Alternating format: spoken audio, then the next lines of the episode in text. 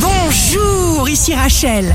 Week-end des 3 et 4 octobre 2020, bonne santé pour les Gémeaux et la Balance. Vous aurez tous deux l'aimant.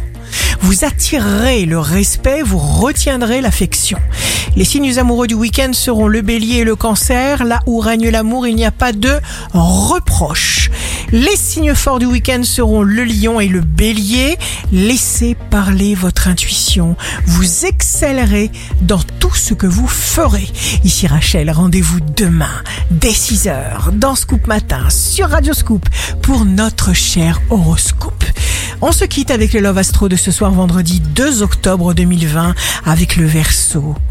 Le baiser frappe comme la foudre. L'amour passe comme un orage. Puis la vie de nouveau se calme comme le ciel et recommence ainsi qu'avant. La tendance astro de Rachel sur radioscope.com et application mobile Radioscope.